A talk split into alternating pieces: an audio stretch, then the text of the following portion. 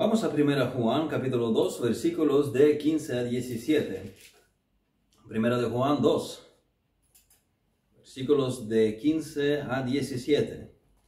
Voy a empezar una nueva serie que se titula Combatiendo Mundanalidad. Y hoy tenemos el primer mensaje, no améis al mundo. Así que vamos a leer nuestro pasaje, primero de Juan 2, 15 a 17. No améis al mundo ni las cosas que están en el mundo. Si alguno ama al mundo, el amor del Padre no está en él, porque todo lo que hay en el mundo, los deseos de la carne, los deseos de los ojos y la vanagloria de la vida, no proviene del Padre, sino del mundo. Y el mundo pasa y sus deseos, pero el que hace la voluntad de Dios permanece para siempre. Quiero enfatizar este versículo. Versículo 15, no améis al mundo ni las cosas que están en el mundo si alguno ama al mundo, el amor del Padre no está en él. Señor, te pedimos que tú afirmes nuestro amor a ti, que nos ayudes a deleitarnos más en tu amor, admirar tu persona, tu obra, tu gracia. Y pedimos que tú quites de nosotros todo el amor al mundo, a los valores de este mundo, a todo lo que va en tu contra, esto pierda atractivo para nosotros, que cada vez más estemos anhelando las cosas celestiales. En el nombre de Jesús te lo pido. Amén. Amén. ¿Hay algo tóxico en la mundanalidad? ¿Algo tóxico en ella para la cristiandad? La devoción a las cosas de este mundo. Eso es la mundanalidad. La devoción a las cosas de este mundo.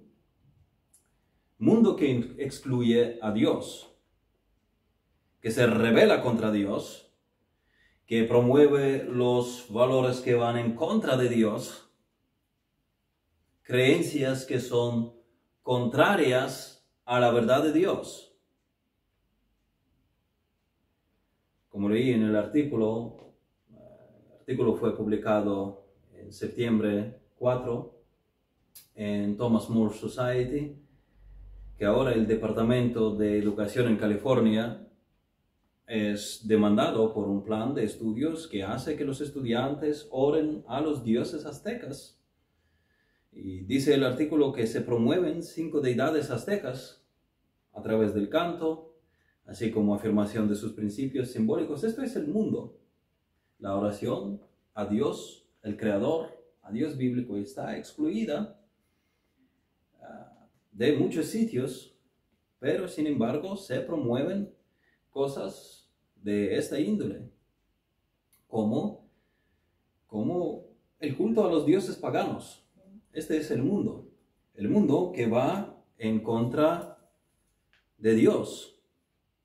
Y la mundanalidad, mundanalidad perdón, tiene muchas formas. Versículo 16 de nuestro pasaje dice, porque todo lo que hay en el mundo, los deseos de la carne, los deseos de los ojos y la vanagloria de la vida no proviene del Padre, sino del mundo. Este versículo lo vamos a estudiar el Señor mediante la próxima vez. Ahora nos paramos en versículo 15, pero en toda esta diversidad de la mundanalidad, ella tiene por base el rechazo de Dios.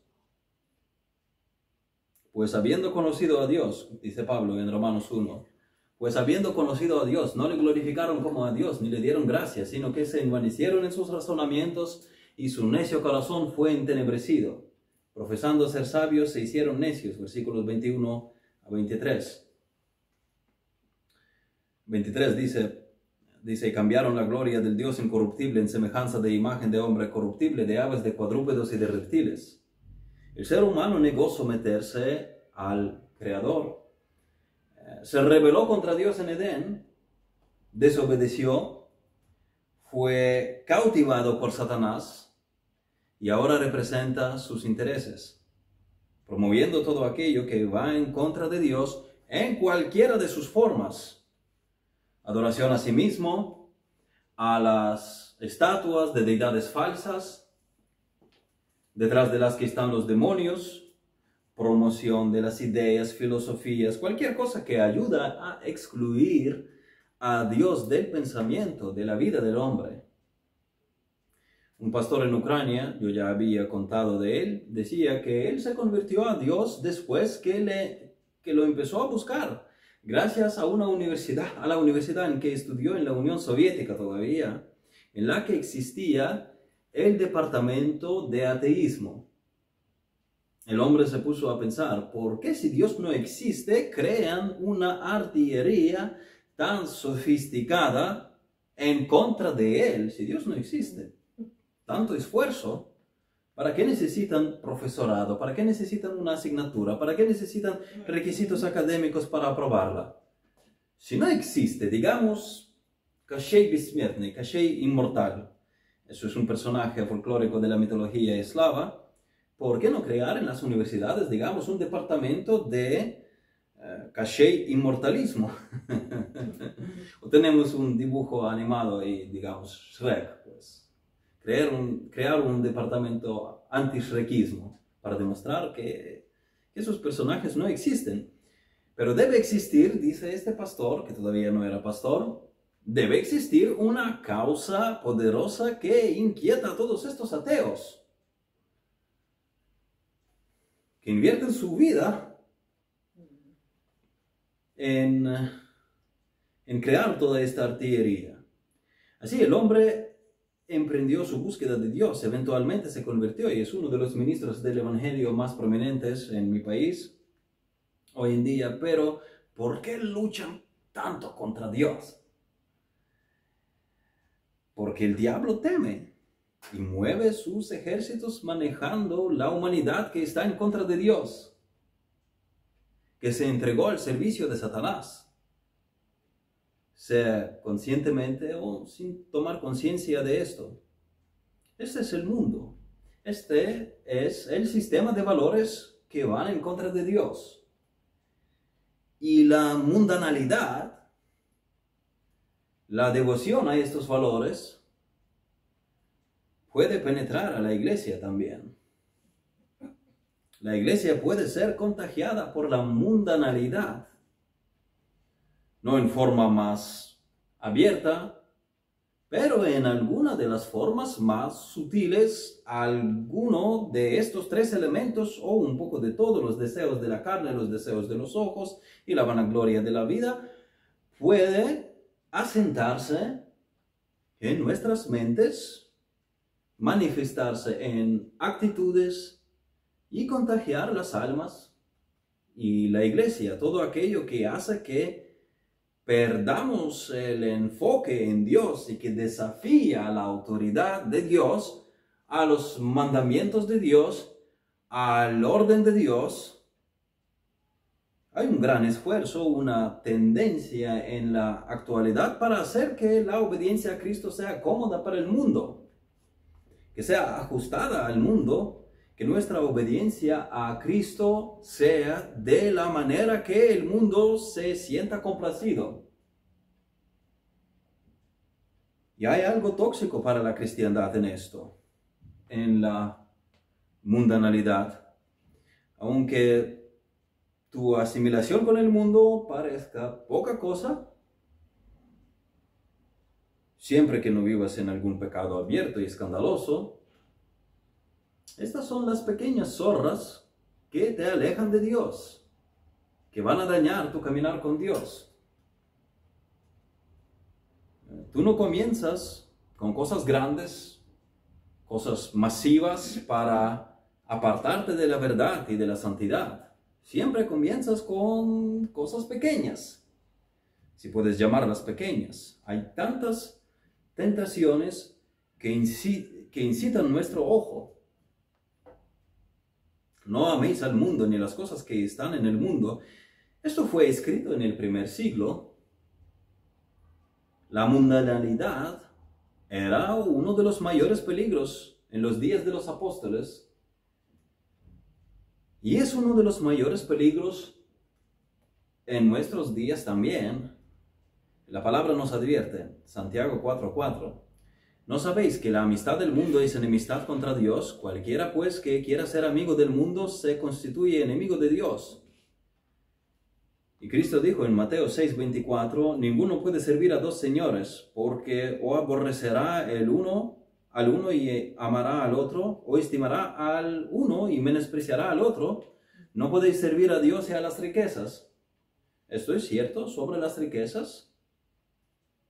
Sobre la avaricia, cualquier otra cosa que pretende tener la preeminencia en nuestras vidas. La preeminencia que debe ocupar Dios. Es el mensaje de todas las escrituras. Y nosotros, porque aún tenemos la naturaleza adámica, somos aún propensos a amar el mundo. Necesitamos esta amonestación, no améis al mundo, ni las cosas que están en el mundo. Necesitamos este recordatorio, necesitamos que alguien nos sacuda. Aún tenemos la carne, eso todavía no ha sido erradicado. Mas yo soy carnal, vendido al pecado, dice Pablo. Aún el mundo puede conquistar por momentos los deseos del cristiano.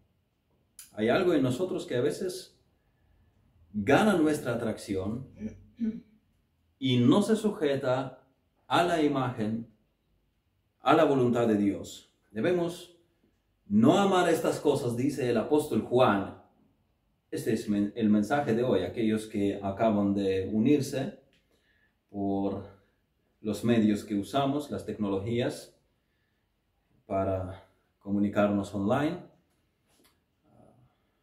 Les anuncio el tema que vamos a tener una serie de predicaciones, una serie titulada Combatiendo la mundanalidad. Y el título de hoy, el título del mensaje de hoy es no améis al mundo. Y diré dos cosas hoy y terminamos. Tenemos aquí una prohibición en nuestro pasaje. Primera de Juan 2.15, no améis al mundo ni las cosas que están, que están en el mundo. Si alguno ama al mundo, el amor del Padre no está en él. Tenemos en este pasaje una prohibición y una advertencia. Primero hay una prohibición, no améis al mundo ni las cosas que están en el mundo. Es nuestra decisión amar o no el mundo y las cosas del mundo. Queda por nosotros. Y si somos cristianos y realmente somos seguidores de Jesucristo, optamos por no amar al mundo Segundo, tenemos una advertencia para los que deciden amar al mundo. Si alguno ama al mundo, el amor del Padre no está en él. Es una advertencia bastante seria, es una advertencia bastante austera, es una advertencia bastante inflexible, una advertencia que llama al autoexamen a cualquiera que oye esta palabra. Así que primero nuestro pasaje dice, no améis al mundo ni las cosas que están en el mundo.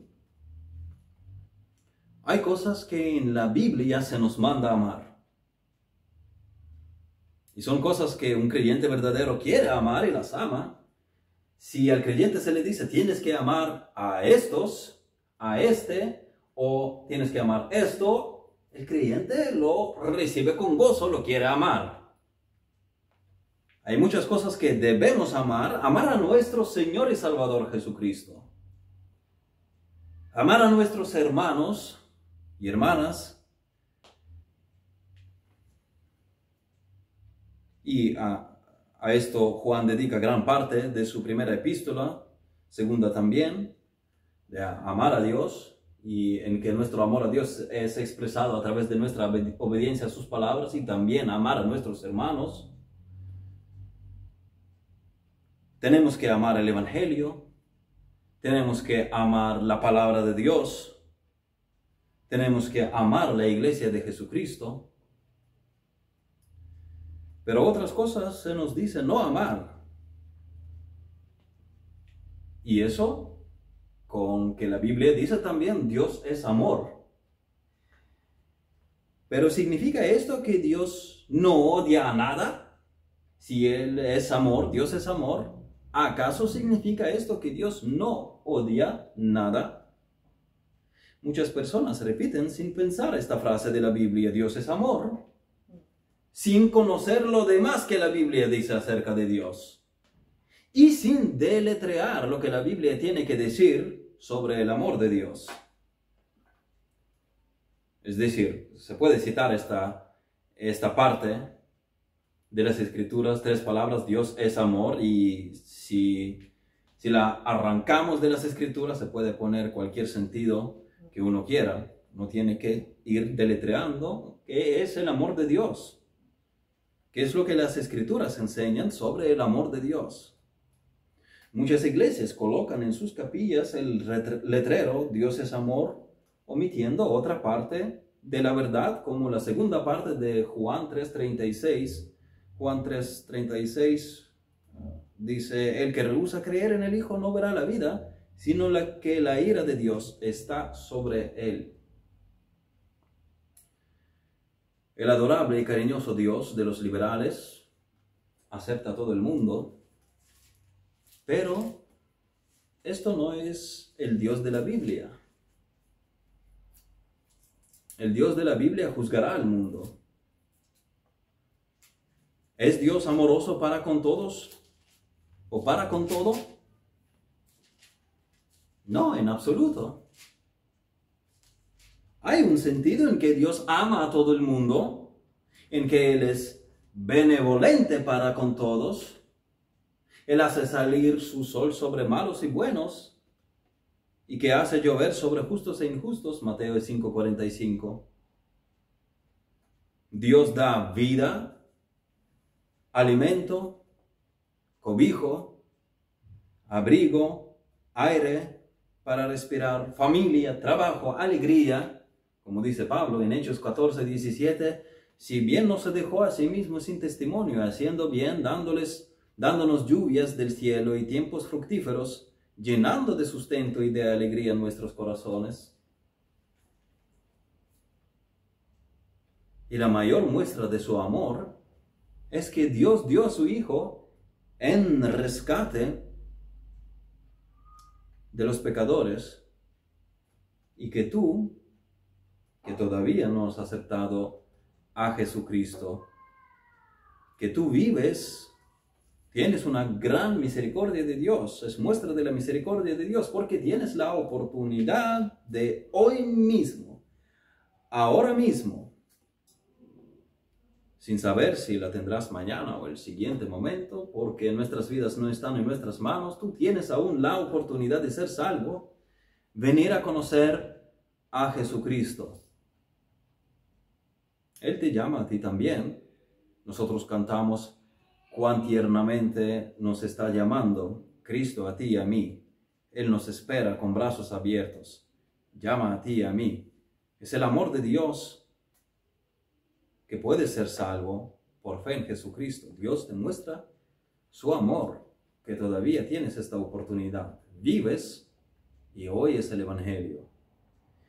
Pero Dios no ama a todos en el sentido complaciente. De otra manera, ¿qué galardón tendrían los justos si se les tratase por igual que a los injustos? Dios no está satisfecho del que rechaza a Jesucristo. Él te da la oportunidad de ser salvo también.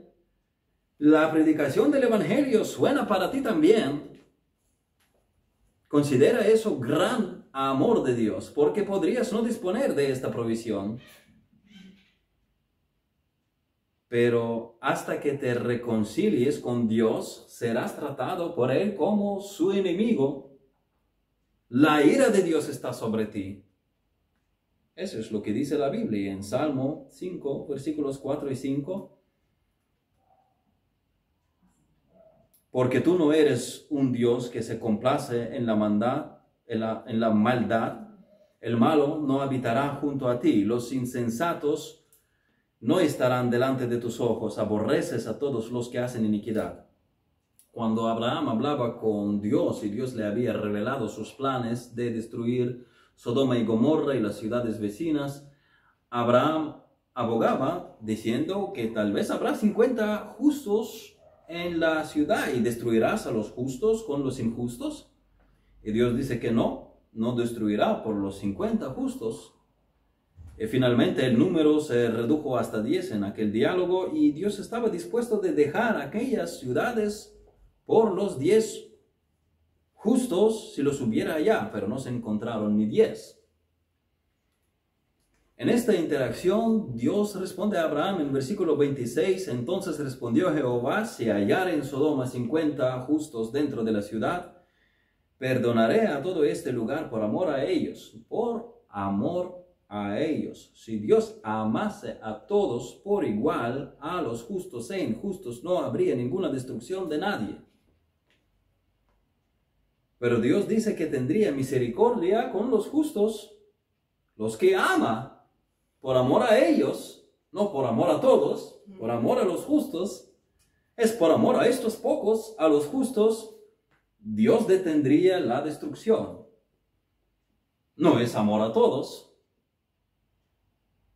es amor a los justos. Si fuese amor a todos, no, no habría conversación sobre la destrucción. luego, versículo 29, y volvió a hablar y dijo, quizás se hallarán ahí 40. Y respondió, no lo haré por amor a los 40 es el amor a los justos.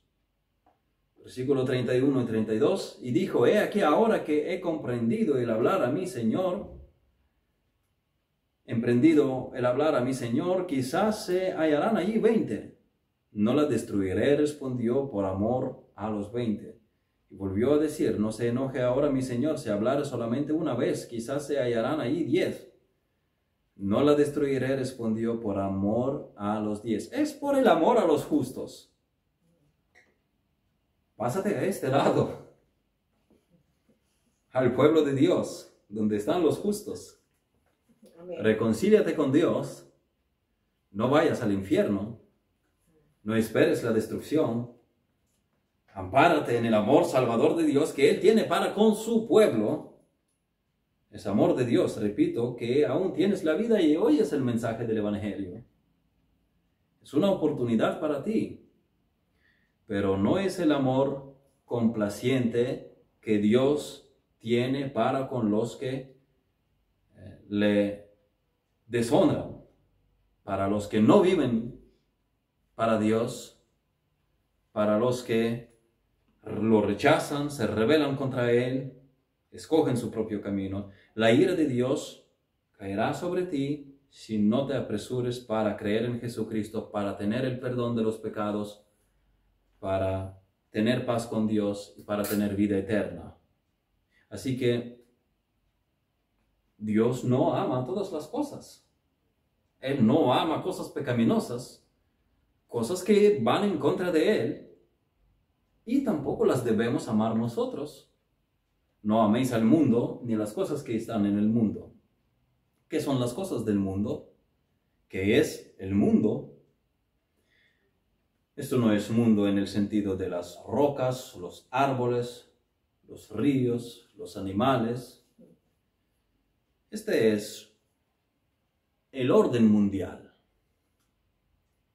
el sistema mundial, la gente en pecado y en sus costumbres, la gente y su cultura, la gente y la mentalidad, la gente sin Dios. Sus valores y objetivos de los que Dios está excluido, habíamos dicho.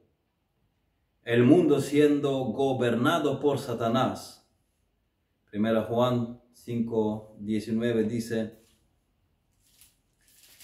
sabemos que somos de Dios y el mundo entero está bajo el maligno aquellos que no están con Dios, están gobernados por el maligno, la actividad de las personas que no están en el reino de Dios. Está sujeta al diablo. Estas son actividades que buscan su realización sin Dios. Da igual en qué forma, pero que Dios esté excluido. El siguiente versículo de nuestro pasaje explica en qué se resume el mundo, el mundo como sistema de valores contrarios a la verdad de Dios. Versículo 16, porque todo lo que hay en el mundo, los deseos de la carne, los deseos de los ojos y la vanagloria de la vida no proviene del Padre, sino del mundo. Esto no es meramente acerca del color del pelo. La mundanalidad no se define por el color de nuestro traje o lo que comemos. La mundanalidad no se define. La mundanalidad se define por la actitud de nuestro corazón.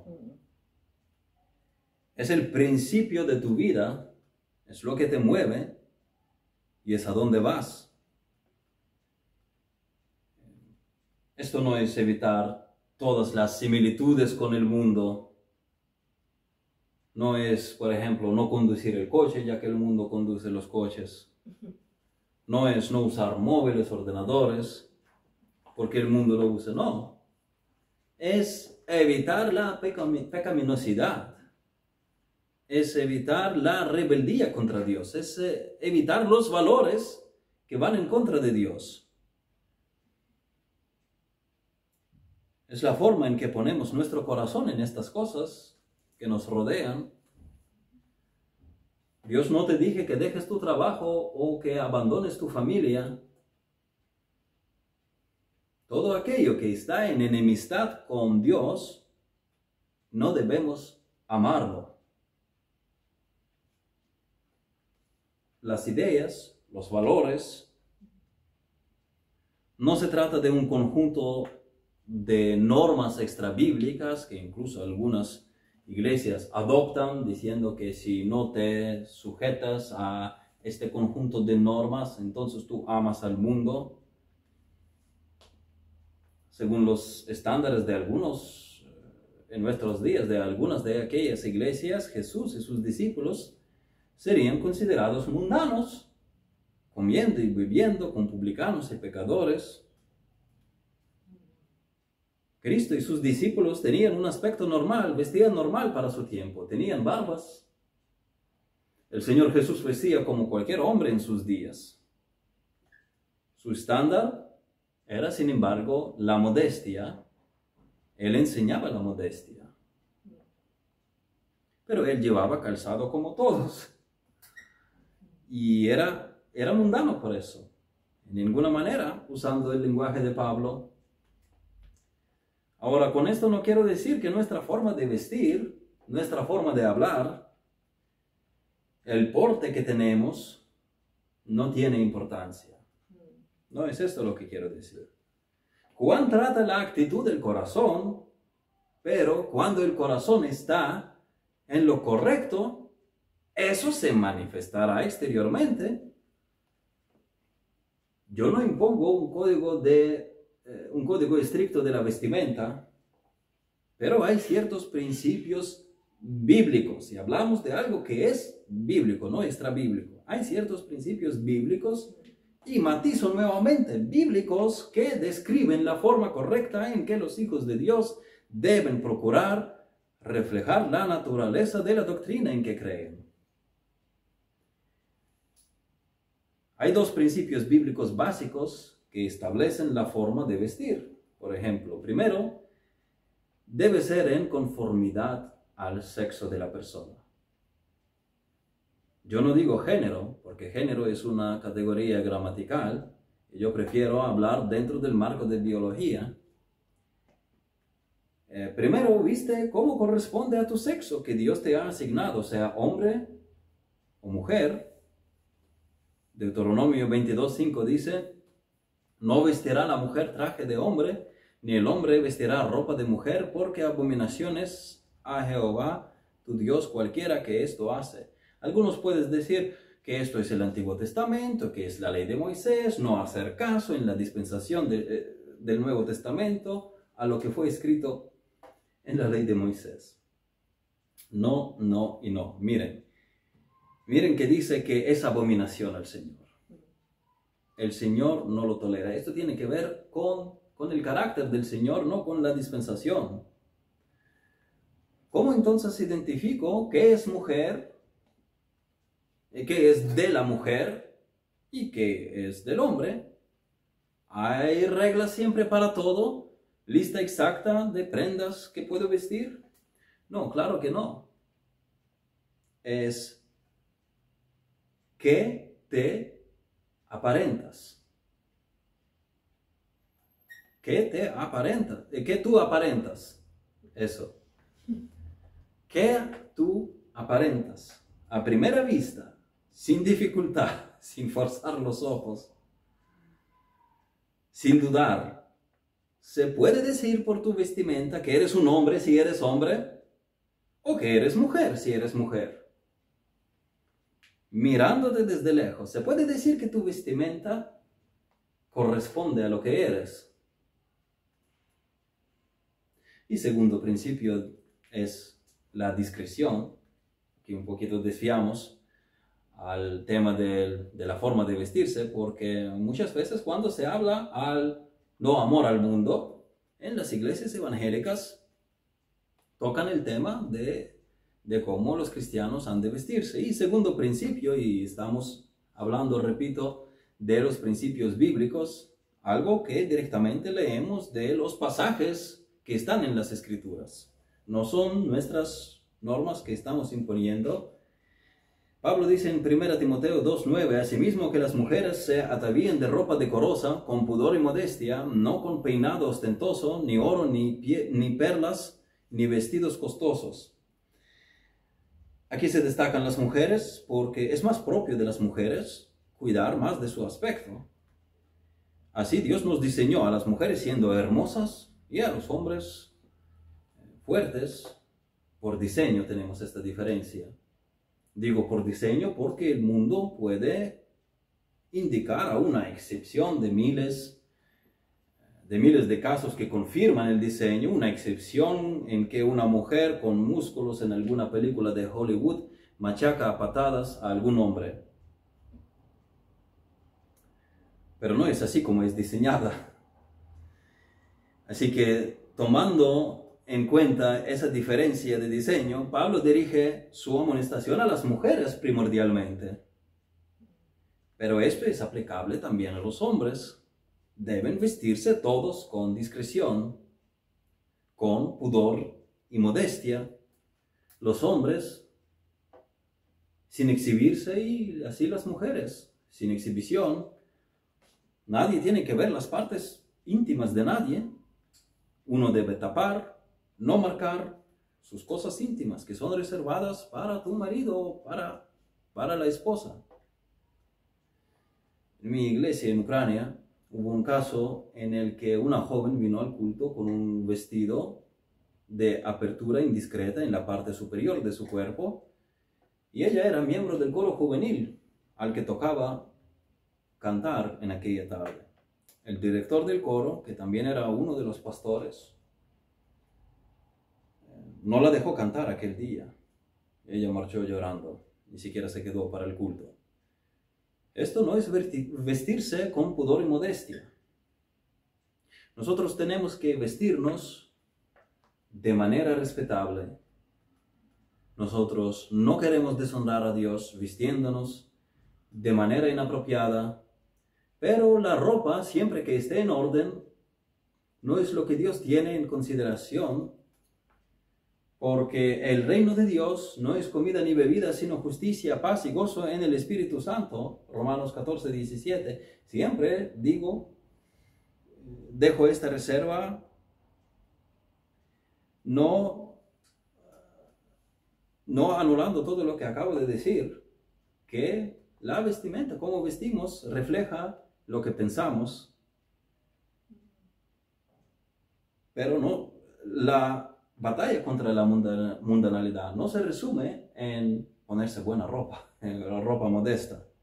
Es la actitud de corazón e incluso la ropa revela lo que tienes en tu corazón. Hay mujeres en la iglesia que se visten indiscretamente y dicen, oh Dios ve mi corazón.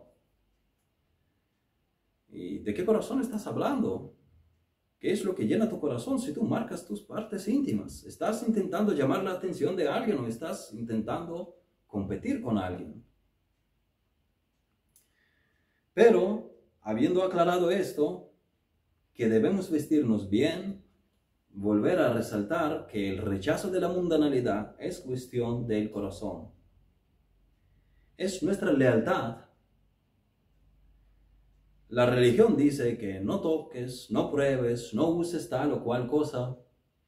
Colosenses 2, versículos 20 a 23 dice, pues si habéis muerto con Cristo en cuanto a los rudimentos del mundo, ¿por qué como si vivieseis en el mundo os sometéis a preceptos tales como no manejes, ni gustes, ni aun toques, en conformidad a mandamientos y doctrinas de hombres, cosas que todas se destruyen con el uso?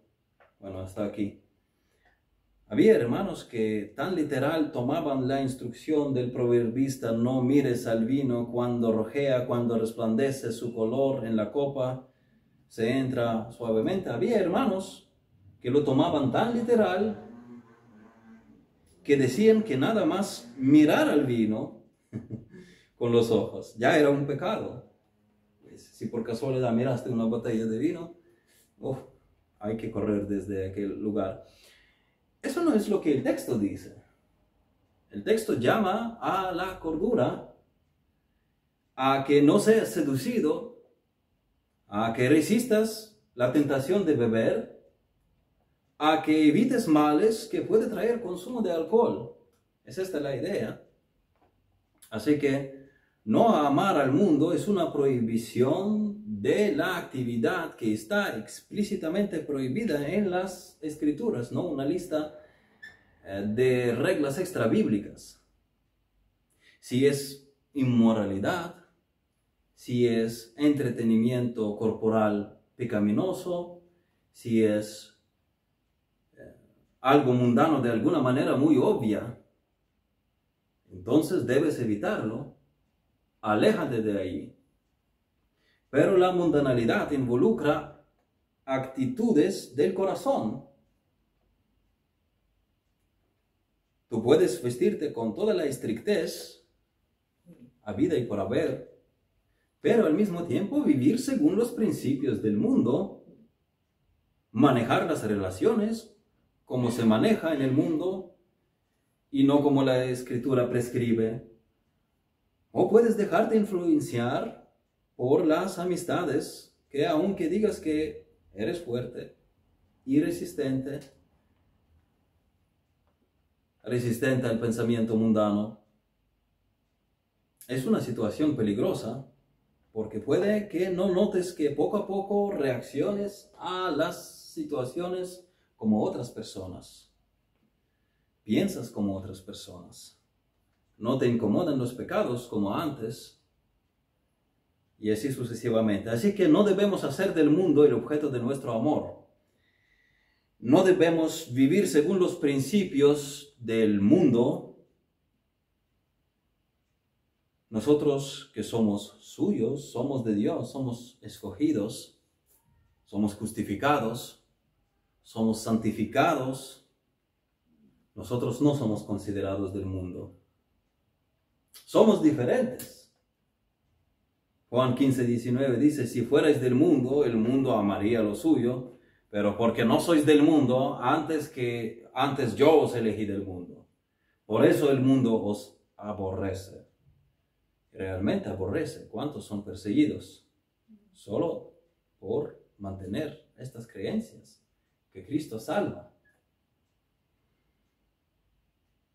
No améis al mundo ni las cosas que están en el mundo cosas del mundo. Dice, no améis al mundo ni las cosas del mundo que están en el mundo. ¿Qué son estas cosas? Es básicamente lo mismo que el mundo, pero en otra fraseología. Estos no son objetos materiales principalmente. Esto es todo lo que no se somete a la autoridad de Dios,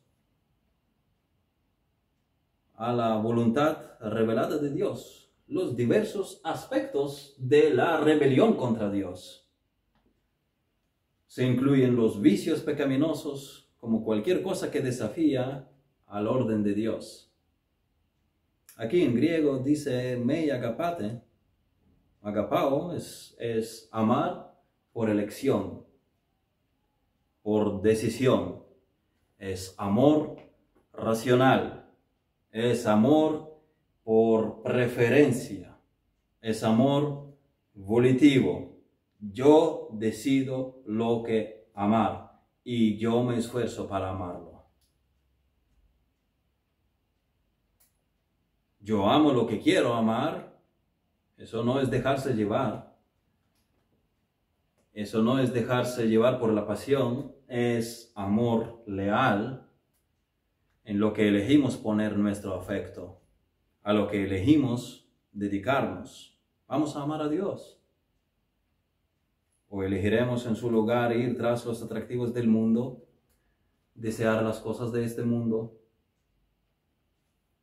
No ames al mundo. No aceptes sus sistemas, sus ideas, sus costumbres, las costumbres del mundo, solo porque el mundo dice que eso está bien, sino porque solo porque el mundo dice así, hace así, sé diferente.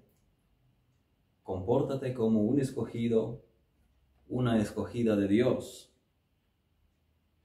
Hazlo tu decisión, hazlo el objeto de tu amor, es amor racional, repito. Decide, esfuérzate en amar a Dios, buscarlo a través de las escrituras. No permitas que tu corazón esté apegado al mundo. No imites a la gente del mundo y no busques sus placeres, que la opinión de Dios está por encima de las demás ideas. No vayas detrás de aquello que teniendo la etiqueta de ser cristiano también en realidad es mundano como por ejemplo los conciertos cristianos. Los conciertos cristianos son solo entretenimiento por cómo cantan, por cómo se dirigen al público, apelando a la carne, cómo se comportan. Yo me acuerdo cuando empezaron a salir las emisoras, los canales de radio cristiana, eh, en, Ucrania, la gente empezó a engañarse. En lugar de luchar, borrar las rodillas en oración, se ponen eh, la radio 24 horas y se hacen la idea que están en comunión con Dios, escuchando el entretenimiento cristiano. Esto no es la búsqueda celosa de Dios. Eso es lo más fácil, simplemente conectar los audífonos y, restar el tiempo de oración, la lucha en oración, horas de la lucha en oración, estudio dedicado de la Biblia. No busques el éxito del mundo. No busques la seguridad del mundo. Versículo 17 de nuestro pasaje dice, y el mundo pasa y sus deseos, pero el que hace la voluntad de Dios permanece para siempre. Este mundo ni es seguro, aparte de ir contra Dios, ni siquiera es seguro. Este mundo pasará. El sistema monetario de este mundo pasará. El sistema social pasará. El sistema educativo pasará. El éxito del mundo, la seguridad del mundo pasarán. Estar apegado a esta torre de Babel que se llama el mundo es algo muy irracional. Esto pasa. Todo en el mundo está destinado para la destrucción. El mundo pasa y sus deseos. Pero si eres un hijo de Dios, una hija de Dios, si estás viviendo para la gloria de Dios, entiendes que las cosas del mundo son cosas muertas. No te pueden ofrecer cosas permanentes tú pones tu vista en las cosas de arriba, si pues habéis resucitado con Cristo, buscad las cosas de arriba, donde está Cristo sentado a la diestra de Dios. Colosenses 3.1. Tú vives la voluntad de Dios, es tu mayor deseo.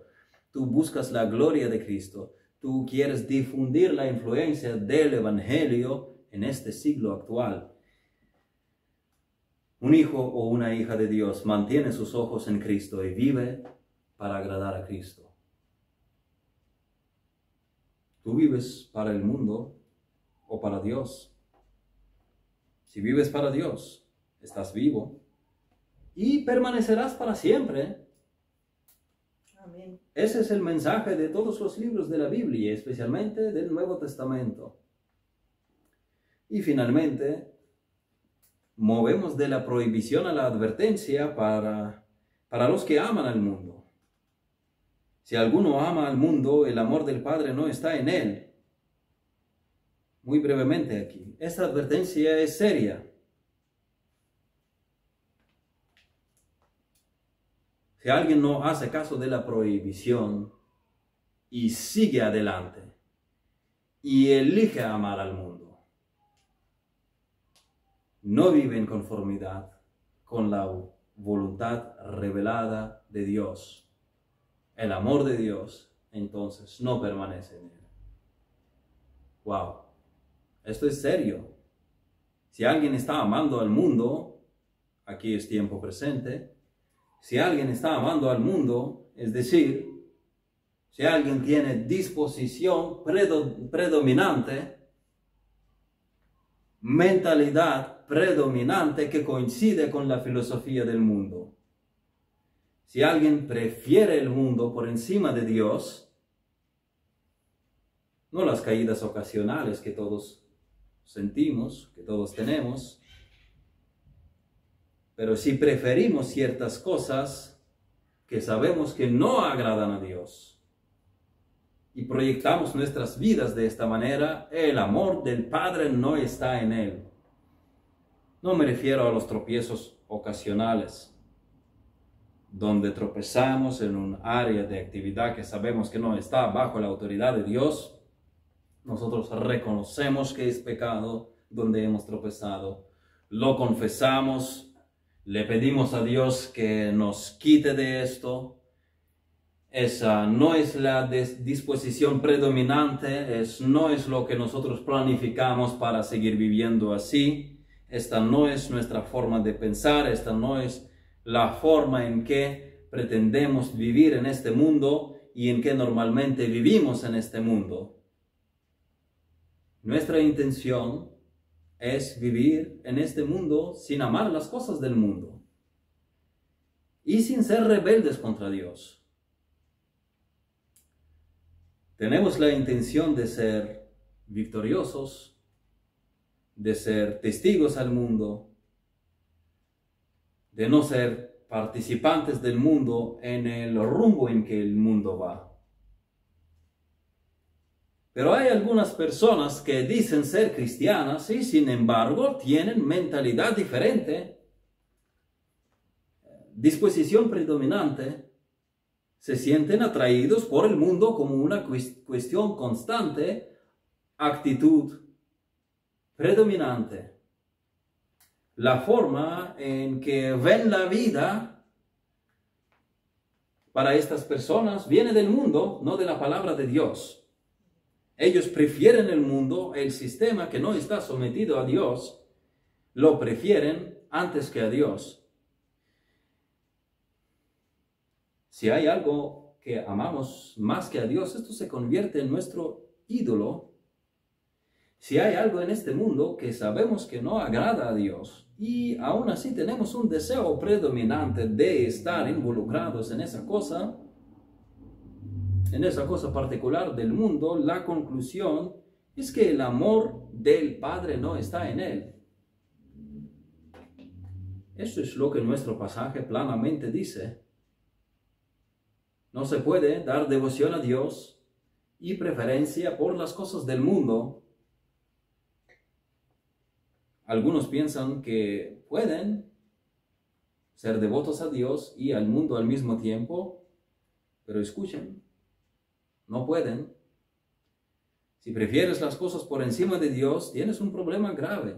Demuestras que el amor por las cosas de este mundo es más fuerte que el amor que profesas tener a Dios. El amor del Padre no está en Él. ¿Cuál es este amor del Padre? El del Padre a mí, a nosotros, o el de nosotros al Padre. ¿Qué dice sencillamente el amor del Padre? ¿Cuál es? ¿Del Padre a mí o el mío al Padre? Creo que más se trata del amor al Padre, ya que se nos llama a guardarnos del amor al mundo, el cual compite con el amor del Padre.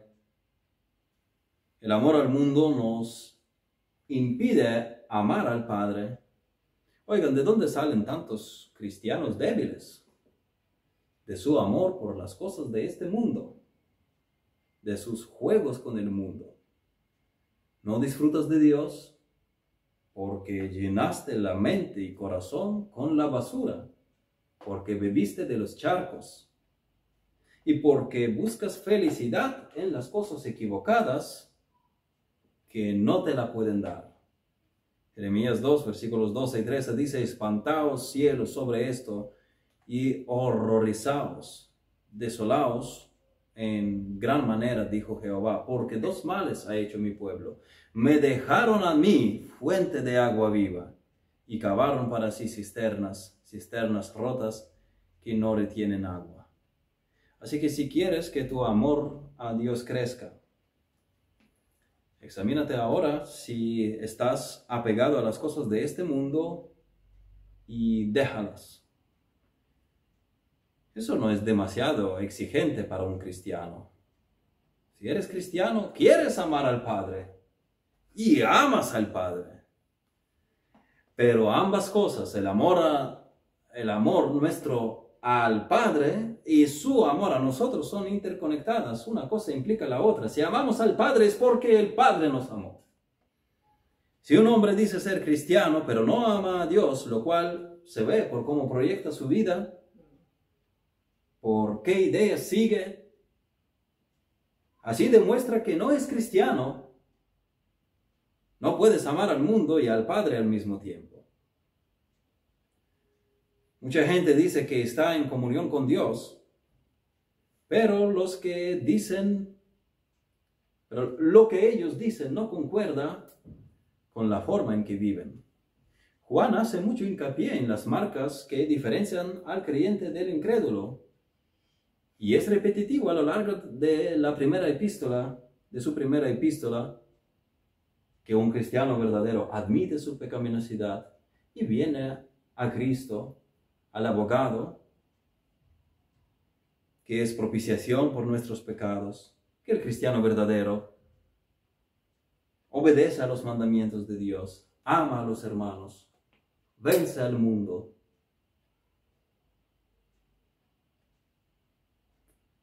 Pero estos, los que aman al mundo, en los que no está el amor del Padre, eventualmente se irán porque nunca han estado con Cristo, entonces se dejan, ya, ya se cansan que se, les, que se les fuerce, venga, lee la Biblia, venga, obedece la Biblia.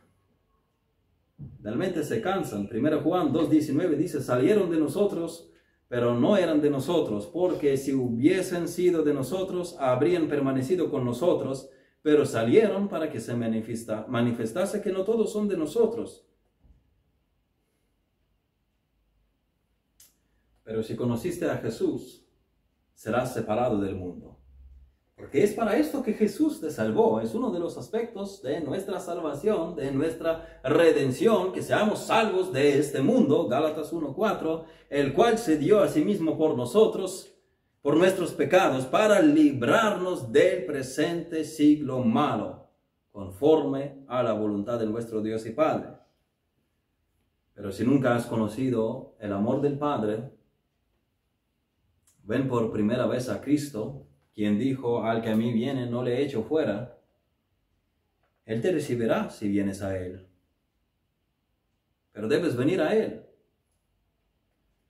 Conócele a través de las escrituras y pídele que Él te salve. Si amas al mundo, examínate. Si eres cristiano y te ves atraído por el mundo, examínate y si no eres cristiano, examínate. Esta es la única vida en la que puedes examinarte a ti mismo. Cuando vayas a la eternidad, no tendrás una segunda oportunidad para, para este examen. Si estás perdido en esta vida, estarás perdido en la eternidad. No améis al mundo ni las cosas que están en el mundo. Si alguno ama al mundo, el amor del Padre no está en él. Somos extranjeros y peregrinos, como dice el apóstol Pedro. El mundo no es nuestro hogar. El mundo tampoco es nuestro enemigo, eh, amigo, perdón. El mundo no es nuestro amigo. Fíjate en cuánta persecución contra, contra, los seguidores de Cristo hay en el mundo y ha habido a lo largo de los siglos. No es tu amigo. El mundo se revela contra Dios.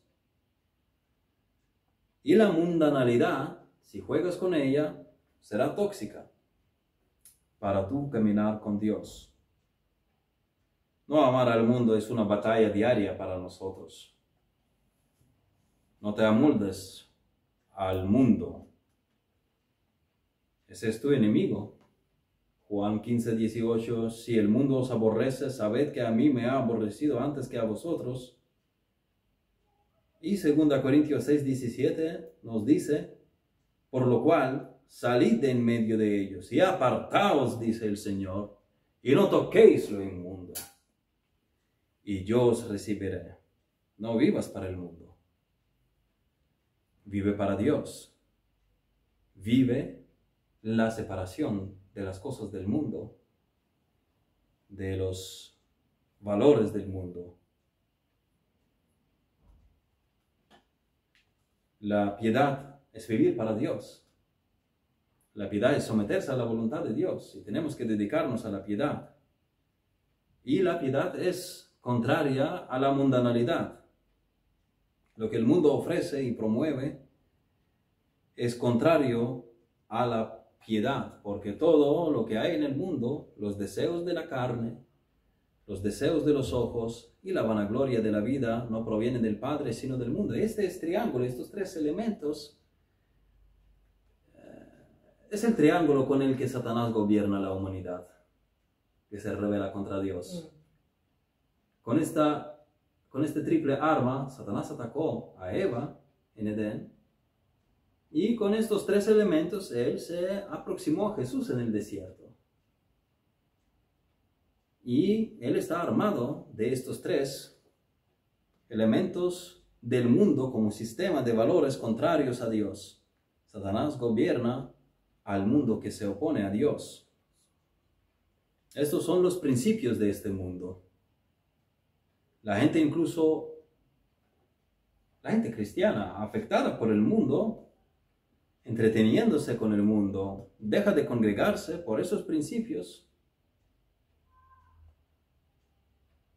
Deja el culto por el dinero, por el ocio, cambia el culto a Dios en la iglesia por el culto al cuerpo. Entiendo que podemos estar enfermos, y podemos tener circunstancias excepcionales, diferentes, que requieren nuestra urgente atención. Pero si lo que pasa es que primero atiendes las cosas del mundo, esto ya es un problema. Es cuando dices, no, estas cosas son importantes y las otras no, y las cosas del Señor no. Esto ya es un problema. Si tienes esta mentalidad ya establecida.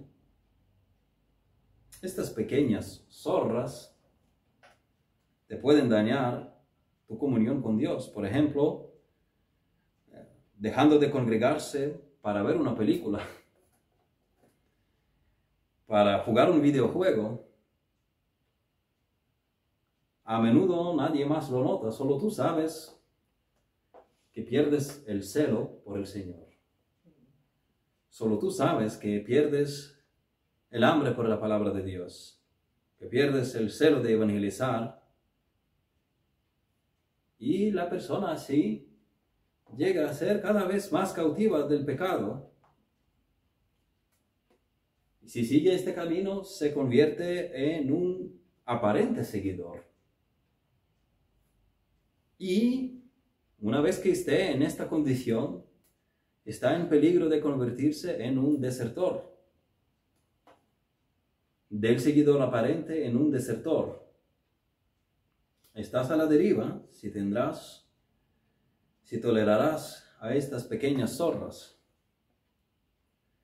Apocalipsis 2, capítulo, eh, capítulo 2, versículos 4 y 5. Pero tengo contra ti que has dejado tu primer amor. Recuerda, por tanto, de dónde has caído y arrepiéntete y haz las primeras obras, pues si no, Vendré pronto a ti y quitaré tu candelero de su lugar si no te hubieres arrepentido. Si has perdido tu primer amor, arrepiéntete, dice aquí, arrepiéntete. Haz las primeras obras. Vuelve a los rudimentos. Vuelve a las cosas básicas.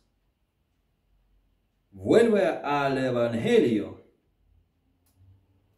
Busca a Cristo. Señor, ayúdanos a amarte siempre, nunca perder el celo, que nuestro celo por ti crezca, que amemos tu palabra, que tengamos, sintamos esta hambruna por tu palabra, que oremos siempre sin cesar cuando tenemos ganas de orar, cuando no tenemos ganas de orar, que luchemos por este gozo que hay en ti, que luchemos, defendamos este amor a ti y que disfrutemos de tu amor a nosotros. Que te amamos solo porque tú nos has amado primero. Ayúdanos a cuidar de este amor, estar reflexionando de tu amor, estar estudiándolo en tus palabras, profundizándonos en sus riquezas y vivir esta abundancia de tus bendiciones espirituales y responder con nuestro amor a ti. En el nombre de Jesucristo te lo pido. Amén. Amén.